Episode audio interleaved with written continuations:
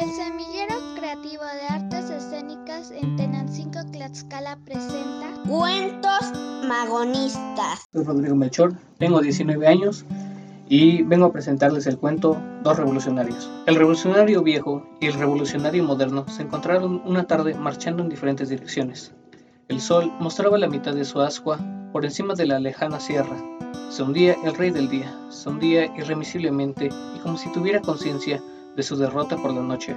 Se enrojecía de cólera y escupía sobre la tierra y sobre el cielo sus más hermosas luces. Los dos revolucionarios se miraron frente a frente. El viejo, pálido, desmelanado, el rostro sin tersura, como un papel de estraza arrojado al cesto, cruzado aquí y allá por feas cicatrices, los huesos denunciando sus filos bajo el raído traje. El moderno, erguido, lleno de vida, luminoso el rostro por el presentimiento de la gloria, Ray del traje también, pero llevado con orgullo, como si fuera la bandera de los desheredados, el símbolo de un pensamiento común, la contraseña de los humildes hechos soberbios al calor de una grande idea. ¿A dónde vas? preguntó el viejo. Voy a luchar por mis ideales, dijo el moderno. ¿Y tú?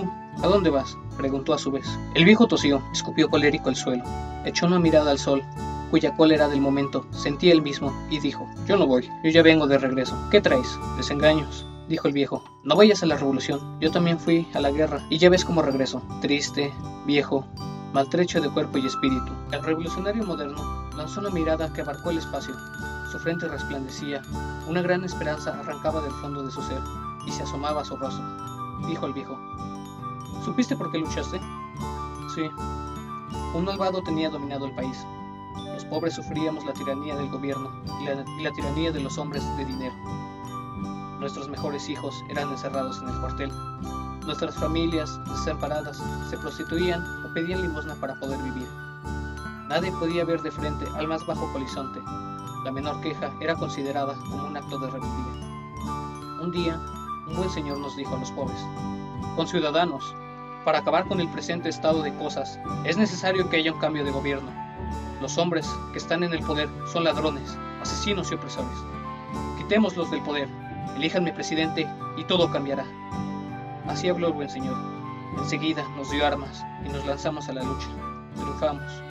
Los malvados opresores fueron muertos y elegimos al hombre que nos dio las armas para que fuera presidente y nos fuimos a trabajar. Después de nuestro triunfo, seguimos trabajando exactamente como antes, como mulos y no como hombres. Nuestras familias siguieron sufriendo escasez. Nuestros mejores hijos continuaron siendo llevados al cuartel las contribuciones continuaron siendo cobradas con exactitud por el mismo gobierno y, en vez de disminuir, aumentaban. Teníamos que dejar en las manos de nuestros amos el producto de nuestro trabajo. Alguna vez que quisimos declararnos en huelga, nos mataron cobardemente. ¿Ya ves cómo supe por qué luchaba? Los gobernantes eran malos y era preciso cambiarlos por buenos. Ya ves cómo los que nos dijeron que iban a ser buenos se volvieron tan malos como los que destronamos. No vayas a la guerra, no vayas. Vas a arriesgar tu vida por encumbrar a un nuevo amo. Así habló el revolucionario viejo. El sol se hundía sin remedio, como si una mano gigantesca le hubiera echado garra detrás de la montaña. El revolucionario moderno se sonrió y repuso. Compañero, voy a la guerra, pero no como tú fuiste y como fueron los de tu época. Voy a la guerra no para elevar a ningún hombre al poder, sino emancipar mi clase. Con el auxilio de este fusil, obligaré a nuestros amos a que aflojen la garra y suelten lo que por miles de años nos han quitado a los pobres. Tú encomendaste a un hombre que hiciera tu felicidad. Yo y mis compañeros vamos a hacer la felicidad de todos por nuestra propia cuenta. Tú encomendaste a notables abogados y hombres de ciencia el trabajo de hacer leyes.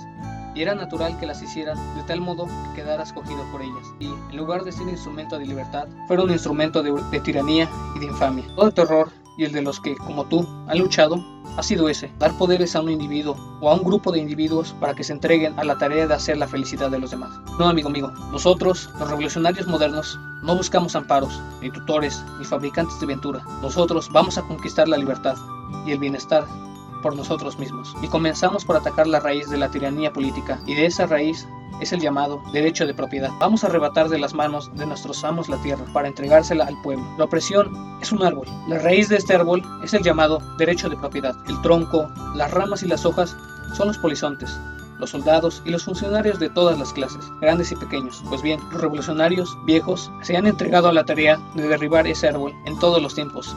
Lo derriban y retoña crece y se robustece. Se le vuelve a derribar y vuelve a retoñar, a crecer y a robustecer. Eso ha sido así porque no han atacado la raíz del árbol maldito. A todos les ha dado miedo sacarlo del cuajo y echarlo a la lumbre. ¿Ves pues? viejo amigo mío, que has dado tu sangre sin provecho. Yo estoy dispuesto a dar la mía porque será en beneficio de todos mis hermanos de cadena. Yo quemaré el árbol en su raíz. Detrás de la montaña azul ardía algo. Era el sol, y ya se había hundido, herido tal vez por la mano gigantesca. Lo atraías al abismo, pues el cielo estaba rojo, como si hubiera sido teñido por la sangre del astro. El revolucionario viejo suspiró y dijo, como el sol, yo también voy a mi ocaso, y desapareció en las sombras. El revolucionario moderno continuó su marcha hacia donde luchaban sus hermanos por los ideales nuevos. Publicado en Regeneración, cuarta época, número 18, 31 de diciembre de 1910, página 3.